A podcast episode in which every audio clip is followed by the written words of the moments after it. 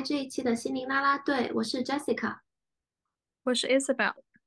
今天是我们两个跟大家来聊一部我们最近看的，也都很喜欢的电影，也是今年奥斯卡影帝的作品——电影《金》。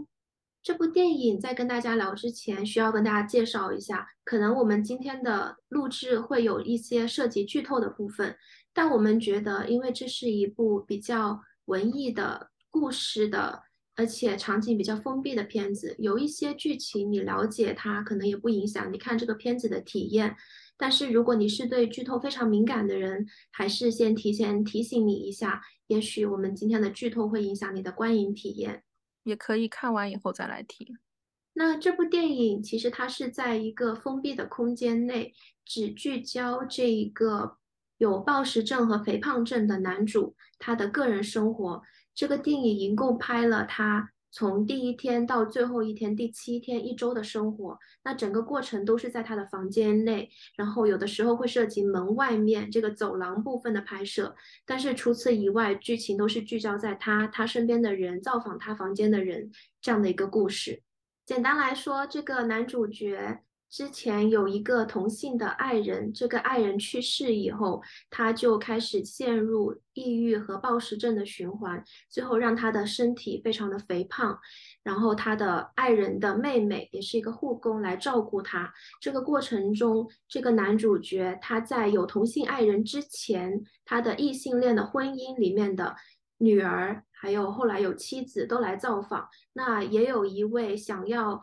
嗯，游览此地，经过他家门口，想要去帮助他的小传教士，在这个过程中也有一些画面。然后整个故事的最后，男主跟这些人的关系都慢慢的达到了一个比较和谐和解的状态。然后最后的结尾就是完美的结束了这个电影。但是整体基调是比较忧郁、比较阴沉、比较让人思考。比较少的欢笑，更多的是一种镜头语言，然后里面可能还会穿插一些脏话、暴力、暴食这样的镜头。但我觉得它确实是一部很好的电影。这个男主的演员，他的演技也是非常的真实，让人有很多的感同身受。我很赞同，我也觉得其实这绝对不是一个就是你看着可以感觉心情很轻松的电影，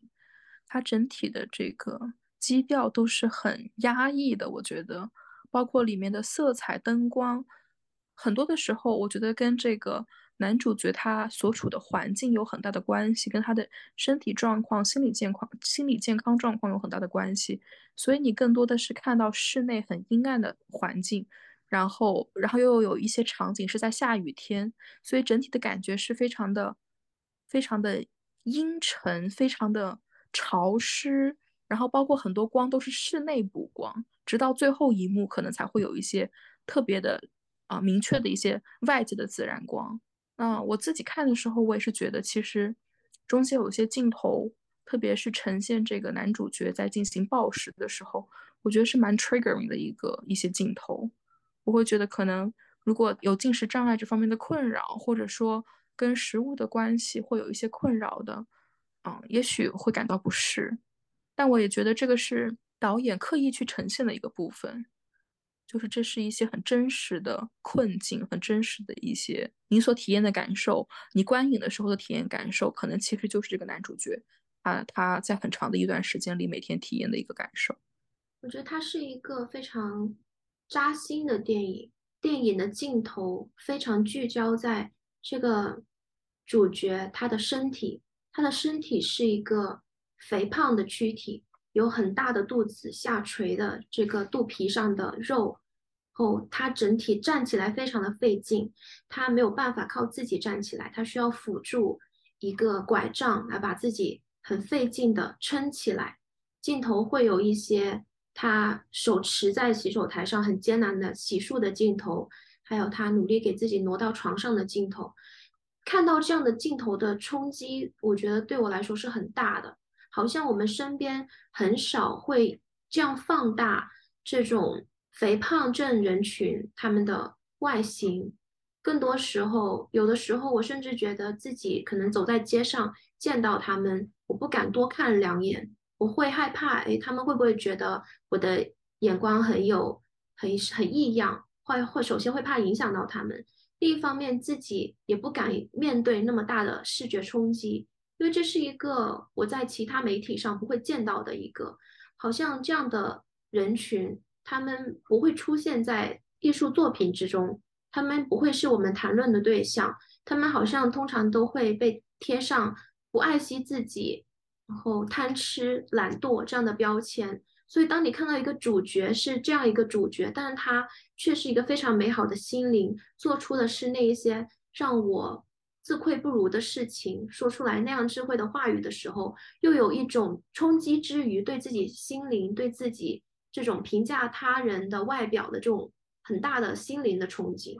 那这个部分我也想补充一点是，就是我有看一点关于这个电影的幕后花絮。也就是说，他这个，呃，呈现出来的肥胖状态，并不是后期的一个一个影视方面的制作，而是他真的让这个男这个男主角的演员本身有带上一些道具。当然，这个男主角的演技也非常好。然后另外一个方面，我觉得这个是很有帮助的，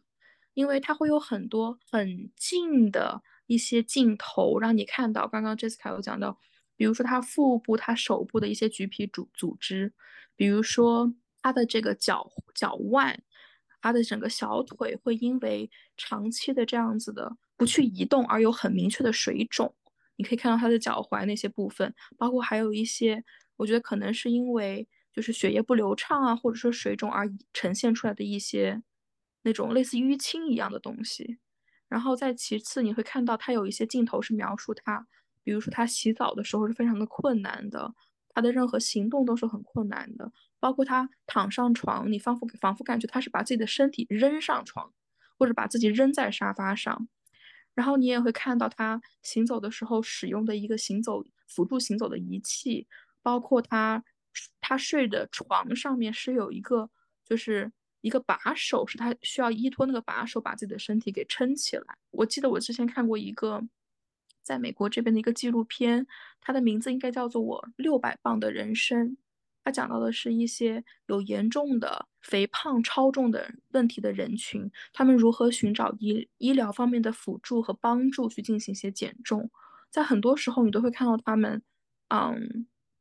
跟这个电影很相关的就是，比如说他们曾经有过很多被，比如说被虐待呀、被忽视啊、情感障碍各个方面的一些一些缘故，最后导致他们的一个暴食的情。因为他们身体的情况，他们的生活变得非常的生活圈非常的狭窄，然后他们的任何行动都非常的依赖别人的辅助和帮助。这个电影里有呈现，这个男主角时常都呈现出一副非常虚弱、大汗淋漓的状态，也让你感觉好像他的卫生方面不太理想。但这也是很多过度肥胖的人群他面对的一个问题。就是我有看过一个视频，是一个医生讲到说。那对于他们很大的一个困难是，比如说他们如何去进行一些关节的缝隙啊这些的清洁，以及如何擦干自己的身体，这会是一个很大的困难，因为这些多余的，比如说一些嗯水分呐这些沉积，其实对于皮肤都会有一些腐蚀的作用。所以就是我看这个电影的时候，那个纪录片会让我联系起来它其中相关的一些信息。也会让我觉得这个就是这个电影，它其实拍的真的很好，它其中有非常多很写实的部分，它也完全能够让你在看的时候，把你带入那个环境，然后也让也对我来说也会让我去更多的去反思，说我对于肥胖是怎么看待的，我对于有肥胖的有这样超重的这样子的人群，我是不是也存在着很多刻板印象，我是不是也给他们贴上了很多标签，认为他们。不够干净，不够整洁，或者我认为他们啊缺乏自控能力，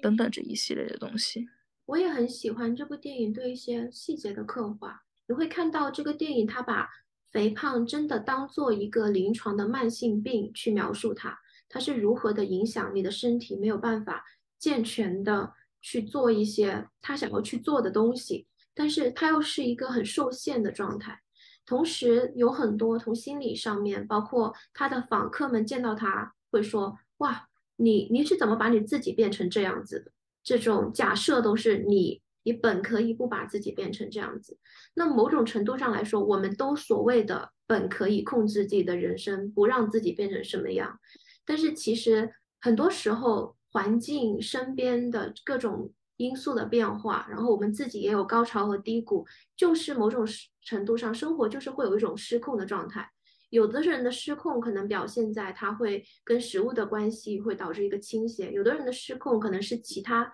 行为上面的一些改变，跟世界关系的改变。我觉得像这种，他很耐心的在帮我们看到这其中的一些病耻感。男主他是因为一个爱人他的离世带来的这样的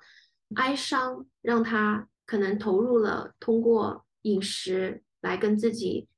嗯，相处，然后最后导致他变成了这样肥胖的状态。然后后续他可能在更多的每一次在这样关系中的冲突对峙以后，他都会寻求这种更高、更大热量的食物。那某种意义上来说，这是他的一个生活习惯，习惯是很难被瞬间打破的。所以他是很难被我们这样很高高在上的说啊，你应该改变，这样瞬间改变。我想，我们可能每个人都有一些自己想改变很久、不满意自己，但是又没有办法改变的习惯。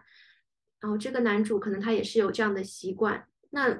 食物其实我觉得是一个跟我们的关系中很有意思的一个部分，因为饮食是一件很复杂的事情。当你要吃下一个东西，不仅是你的手眼协调，要拿起它对准你的可能嘴巴，或者是。呃，对于有些人来说，可能他们会会通通过一些吸管或者是其他方面的，就是有吞咽障碍的人会使用的一些工具。然后你还要保证你有一个 responsive 的咀嚼系统，就是能够去咀嚼这个食物。然后你的喉咙其实吞咽是一个还蛮困难、蛮复杂的一个生物机制，它要能够吞咽下去，不仅是要保证身体上能够吞咽，同时心理上是。愿意吞咽，所以这个过程其实它非常的复杂，任何一个环节出错，可能就会导致这个过程没有办法继续。但是好像相对于心理上面有暴食厌食，没有办法跟食物很和谐的共处的人，我们好像更加愿意接受那一些生理上面说，哦，他生病了，他可能没有办法吞下去，或者是他最近胃口不好，那我可以理解。好像心理方面，因为看不到摸不着。给人带来的耻感更大，所以当男主这么一个看起来很健全、可以吞咽的人，选择用这样子我们觉得不合适的行为、不合适的饮食方式来处理自己的伤痕的时候，有的人就会觉得啊，那他不合适，他这样子做是嗯不节制的，是懒惰的。但其实我觉得背后的机制是一样的，就是他生病了，就是因为他生病，所以他会表现出来的一种方式。我也觉得，就是每次我看到他的暴食的镜头的时候，嗯，我的感觉也是一种失控还有无序的一个状态。特别我记得它里面有一段是，他把很多食物叠加在一起，然后把非常高热量的东西叠加在一起去吃的时候，我的感觉是他其实在当下。食物并不能够给他带来任何的，比如说我们品尝食物的时候，我们会觉得这个食物它的它的口感是怎么样，它的味道是怎么样的。我觉得在当下对于男主角来说，他并不能够在任何的层面去享受这个食物。当我们讲到进食的障碍，当我们讲到暴食症的时候，为什么这个事情就是我觉得并不那么多被提及，而又那么特殊？我觉得其中有个原因是因为饮食食物其实是我们的必需品。对吧？它是我们就是赖以生存的。我们我们每天我们每天三顿甚至多顿多餐都会要不断的接触到的一个东西。可是当我们跟食物的关系不再是一个健康的一个关系，不再是一个良性循环的一个关系的时候，就是这个失控是可以随处不在的，是可以随时发生的。而且它并不是我们可以通过一些方式去避免的，因为它是我们赖以生存的一个部分。所以，不管是就是暴食，或者是啊，因为一些其他的心理障碍而对食物产生了非常的苛责的，我我必须要计算卡路里，我必须要每一餐吃在多少多少之内，我我不能够有任何的长胖，任何就是这这样，不管是进入哪一个极端，我认为这都会是变成一个，就是你每天每一个时刻你都在面对这个一种挑战。然后再除此之外，我看的时候，其实我也会留意到这个男主角他身处的一个地理环境，以及说他在美国这个社会，对吗？我记得我自己之前上课的时候有学一门课程，是其中有讲到说美国的这食物资源的一个问题。如果大家在这边生活过或者有些了解的话，其实你可以发现到，越是健康的食物，它的价格越高。然后越是不健康的，越是半制品，越是这种快餐食物，它的价格越低。而甚至在一些这个超市的分布上，你会看到，在一些比如说整体收入比较高、比较好的地区，它会有更多出现这种购可以购买到新鲜的水果蔬菜的地方这样的分布。而在一些相对而言比较贫穷、比较贫困、治安治安不那么好的街区，甚至新鲜蔬菜和新鲜水果的获得是并不那么容易。一个资源的分布上，就会有可能导致特定地区的或者一些特定阶级或者特定的收入、特定的受教育背背景的一些个体，他们没有办法。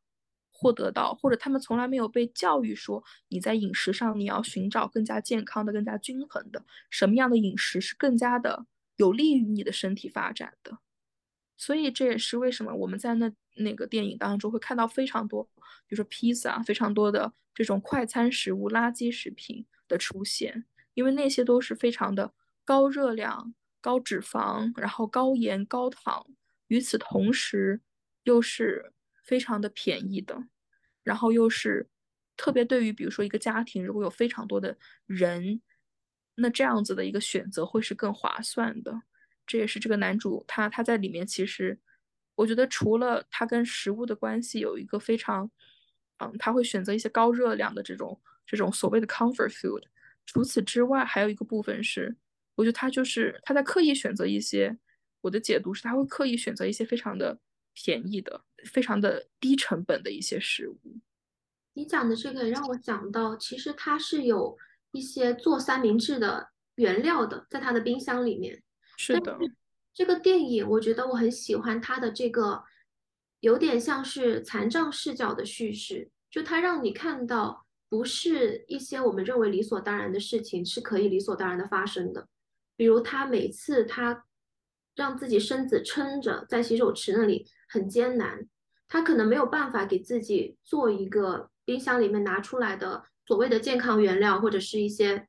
未加工过的原料做成的三明治、汉堡包吃。嗯，包括那一些可以给他照顾的对象，他们的身身材看起来是跟他差距很大的。他们好像是，比如说可以走路，然后可以使用工具，做很多事情都比较容易，但是有一些。事情这个主角做起来确实是难的，他没有办法弯下身去捡一串钥匙，他没有办法拿钥匙对准这个钥匙孔去开门。像这一些事情，单说这个行为，我感觉我们的文化会说啊，怎么那么笨，怎么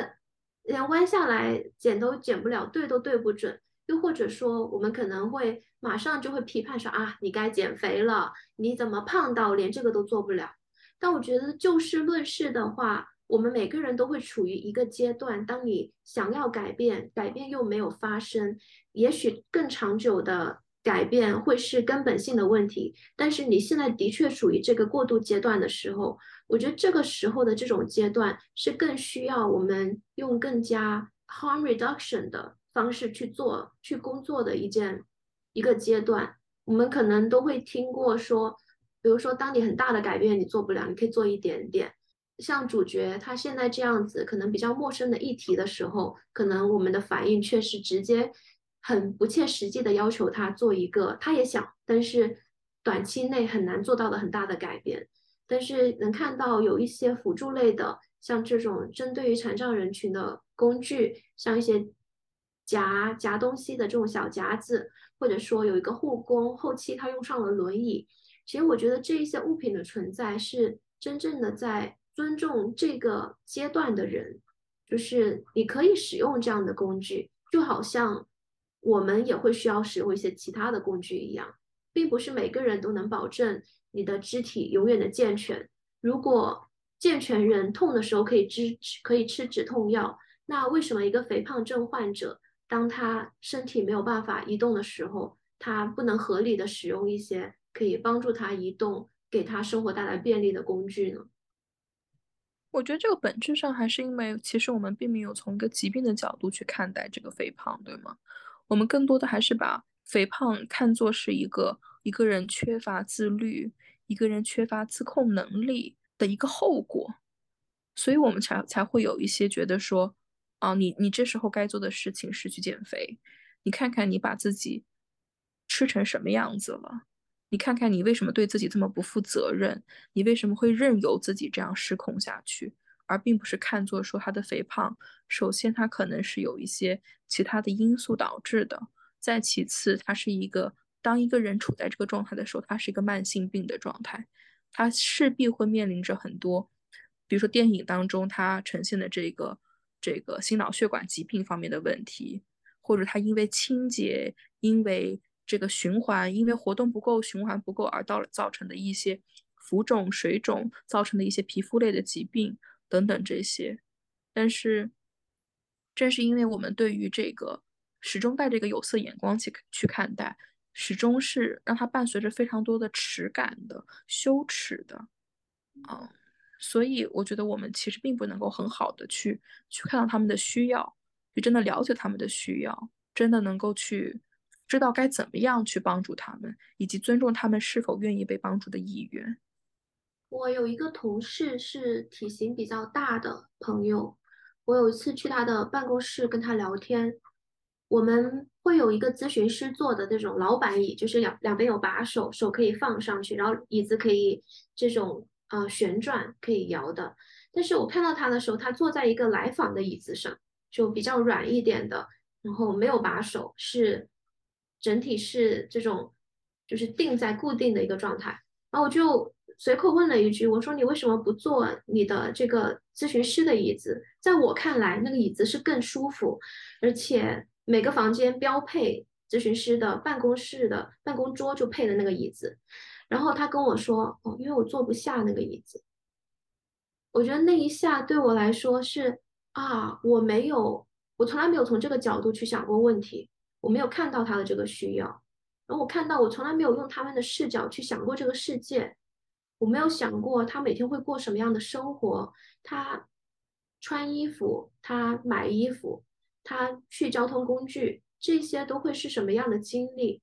包括这个主角他不出门，他每天在家，但是他会非常的在意每天来给他送餐的外卖员会怎么看他，他从来不露脸。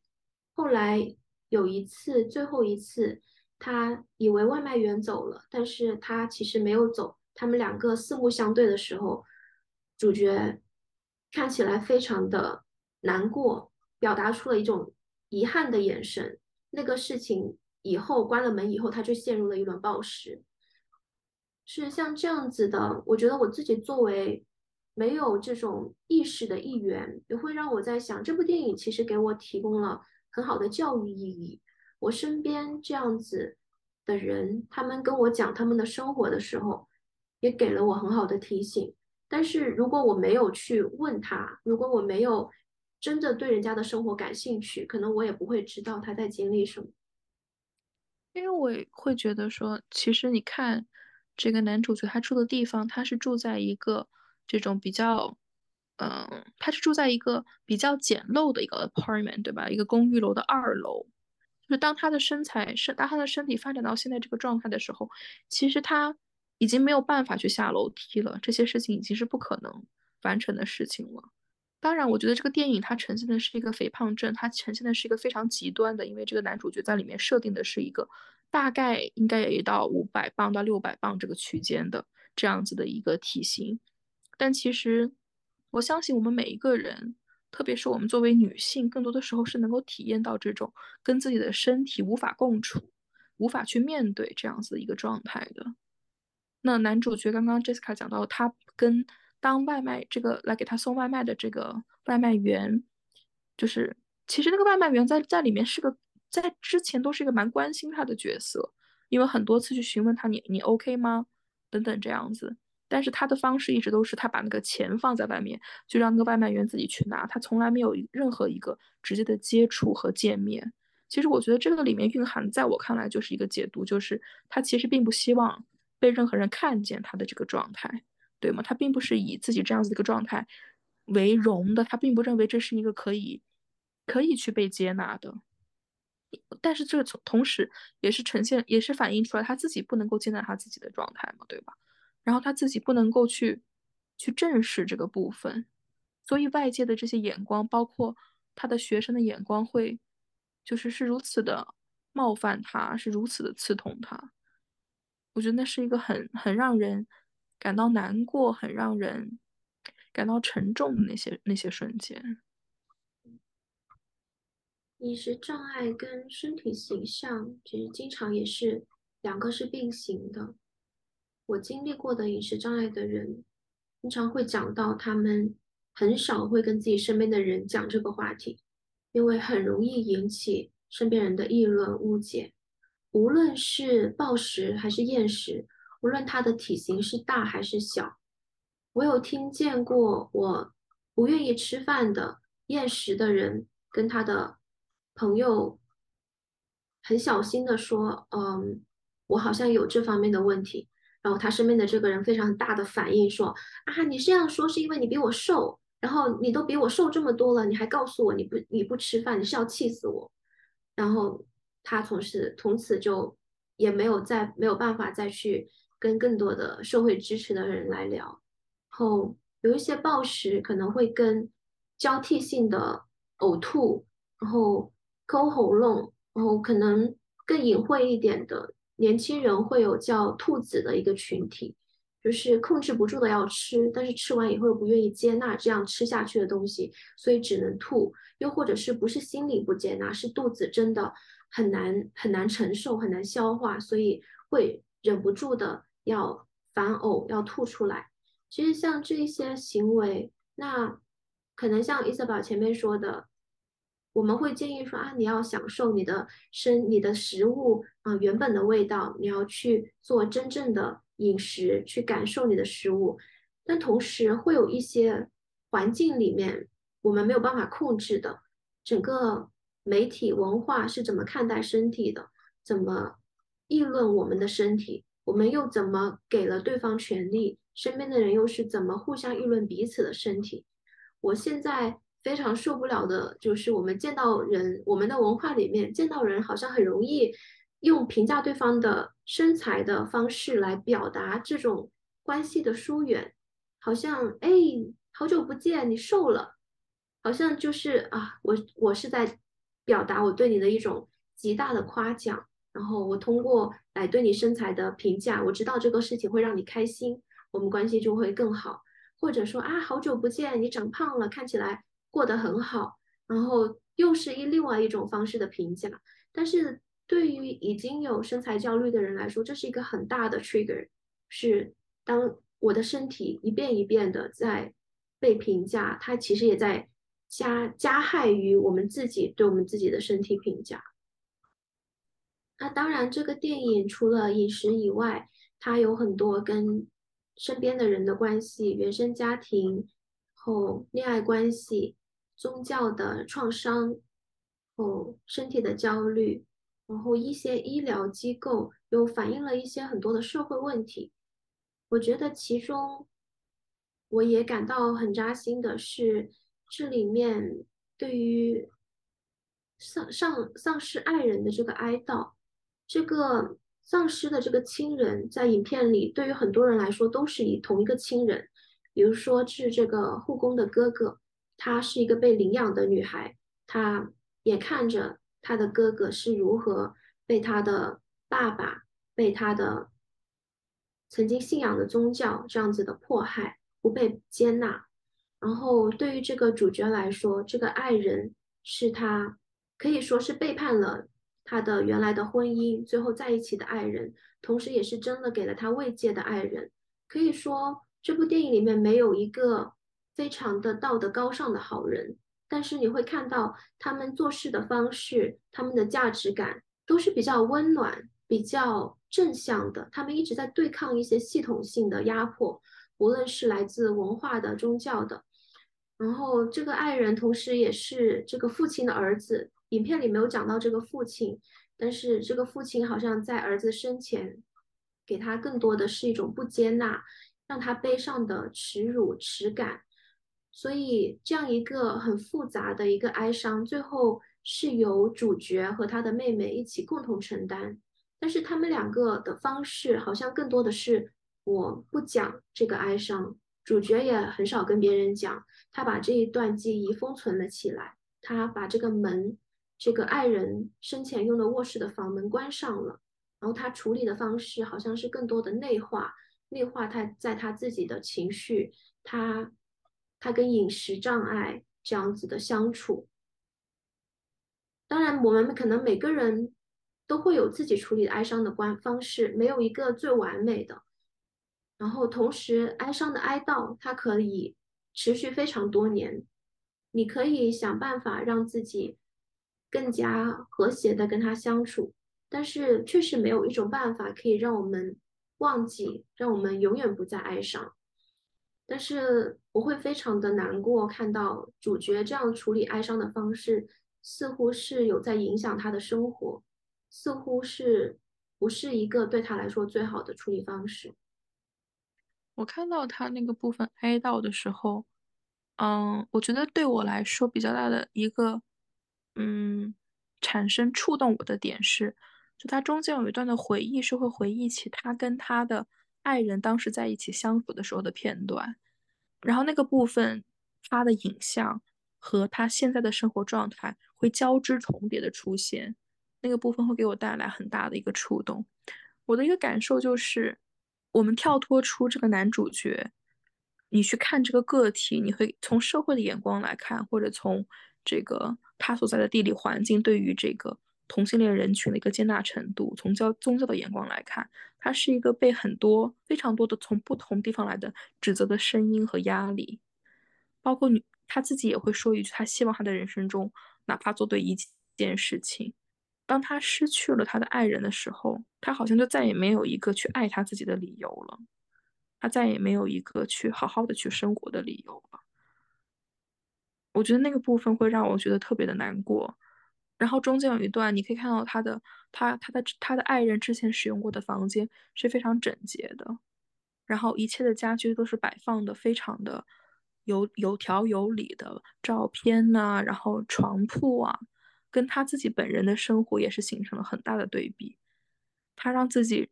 生活在了一个就是一个非常充满油污的一个一个沙发上，对吧？然后他自己的嗯。穿着打扮，包括他自己的整个生活环境，跟跟那个房间都是完全相反的。我觉得他的那个房间，他所处的环境，我觉得是他内心对他自己的一个一个状态的一个影射，也是对他自己的一个评价的一个影射。这是让我觉得非常痛心的一个部分，就是没有了他的爱人，看到他的那个视角。他就没有再其他的去爱他自己的理由，他就没有一个就是值得被爱的一个视角了，这是让我觉得他很让我觉得悲伤的一点。我也记得主角在跟别人回忆他的爱人的时候，他讲到当时的自己多么的糟糕，多么的不堪，然后他说：“可是他爱我，是我的爱人当时那样的爱我。”后来好像爱人走后，他其实没有了任何的社会支持。爱人的妹妹来到他的身边，像更多的是以一种护理的方式存在。他们两个对于情感交流的部分也没有过多的描绘。我有看到一个很有意思的影评，说到这个爱人的妹妹，她这个护工，她跟。传教士吵架，让他离开他家的时候说：“没有人可以帮助主角，只有我，只有我可以帮他。”然后这个影评大概就是讲说，其实这个妹妹也是在构建一种她自己对于哥哥离世离世的这种亏欠感，她自己的哀悼是来自于给予，然后这种给予是不是男主真的需要的呢？嗯，他没有带他去医院，当然是男主要求的，他。嗯，也没有办法给他更多他的一些心灵的交流。然后他在帮他抵御一些外界的他认为的攻击。但是，比如说男主其实他并不想传教士走，他并不想让他的女儿被赶走，他有一些他期待的可能跟人的交流，或者是说他也许也是因为他的低自尊，所以他没有这种 say no 的这种觉察。嗯，无论如何，好像他们两个一个给一个拿，但是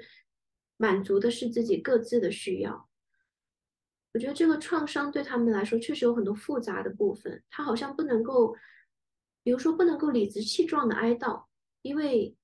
爱人的死某种程度上跟他有关，是因为跟他在一起了，爱人同时又承担着这样的文化上面的压力，然后另一方面，他好像因为他跟爱人选择在一起的方式不是那么的光彩，比如说他。道歉，他抛弃了他的女儿，去跟他的同性的恋人在一起，所以他好像也没有给自己那样的接纳，说我可以，我可以去哀悼，我也有理由哀悼，更多的是一种你刚刚讲的一些很多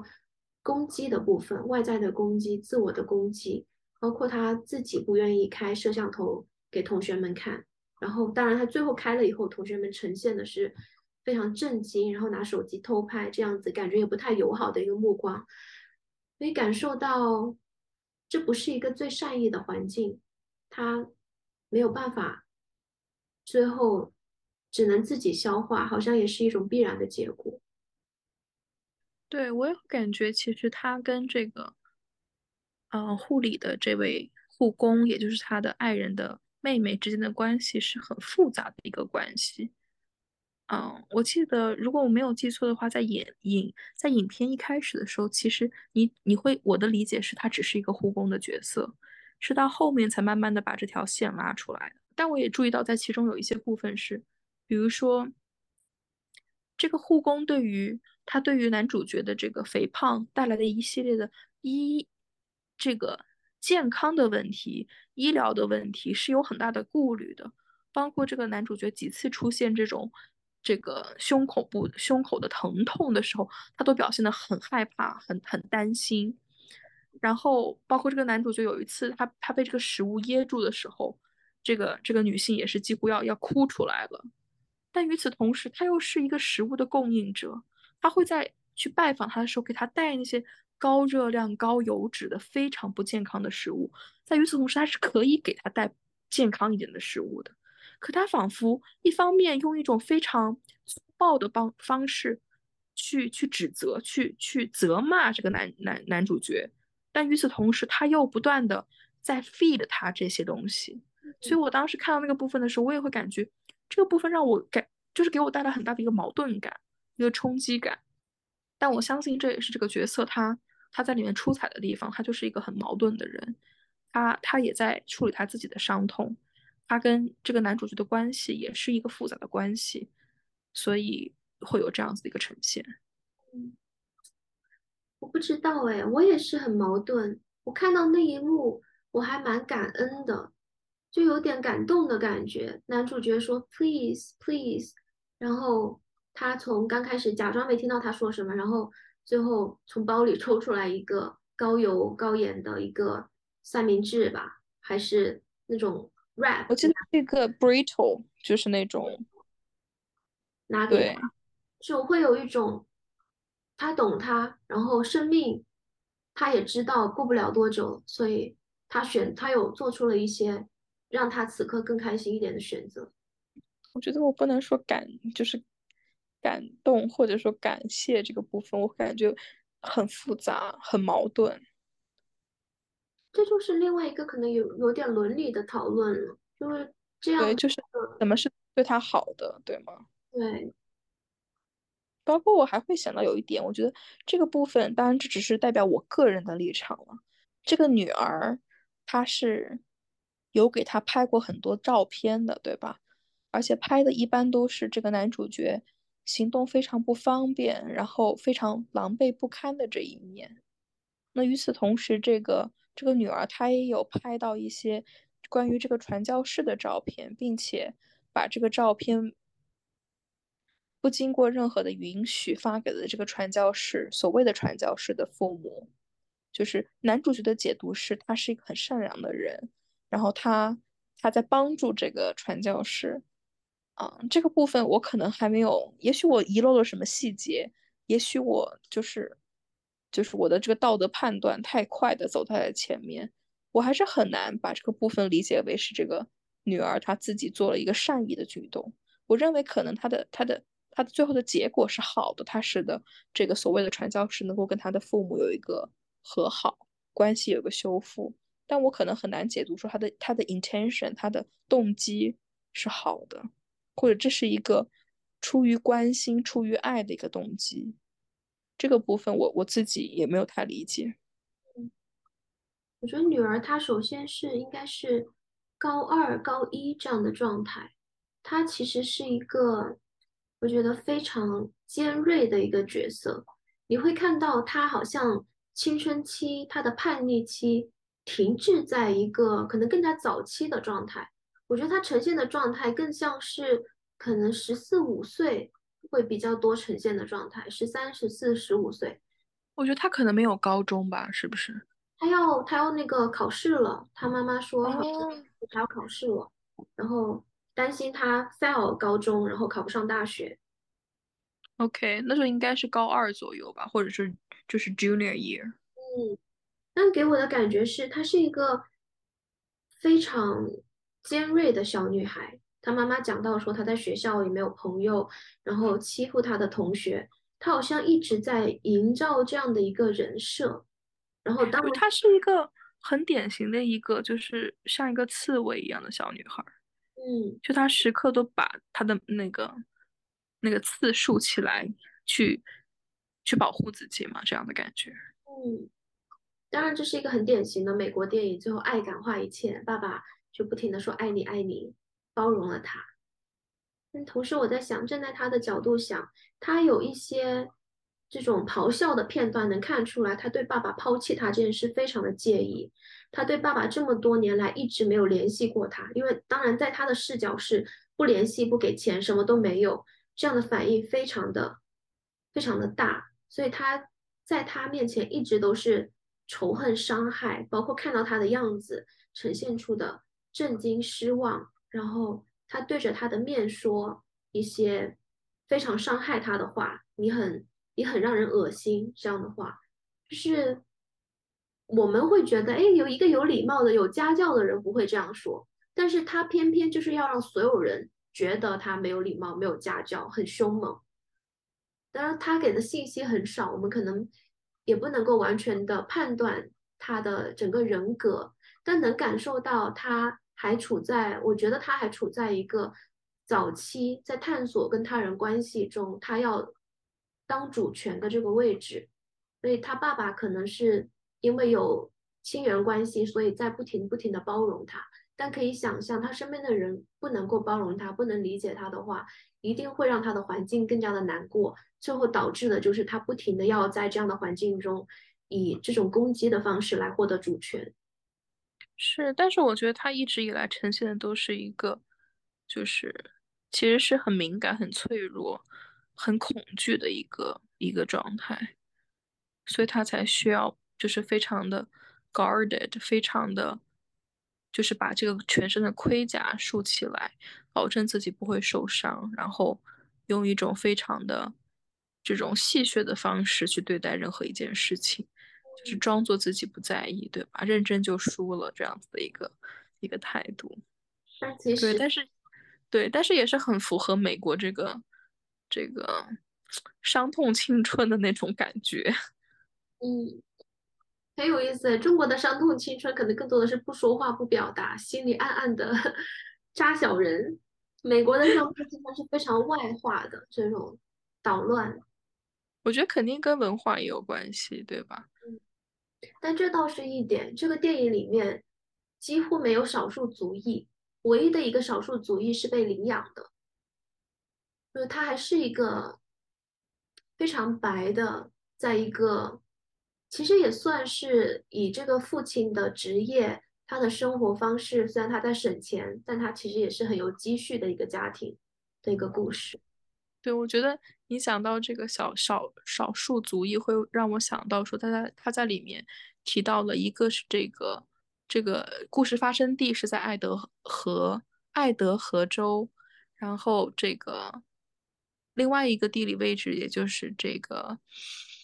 这个所谓的传教士他来自的地方是在爱荷华州，所以这两个州相对而言都是比较的保守，比较以白人为主的这样的州。我觉得这也是他一个基调吧。嗯，对。总之，我觉得这个片子其实有很多，如果大家对于这种单身家庭叙事、哦同性恋视角、肥胖症、暴食症的残障视角，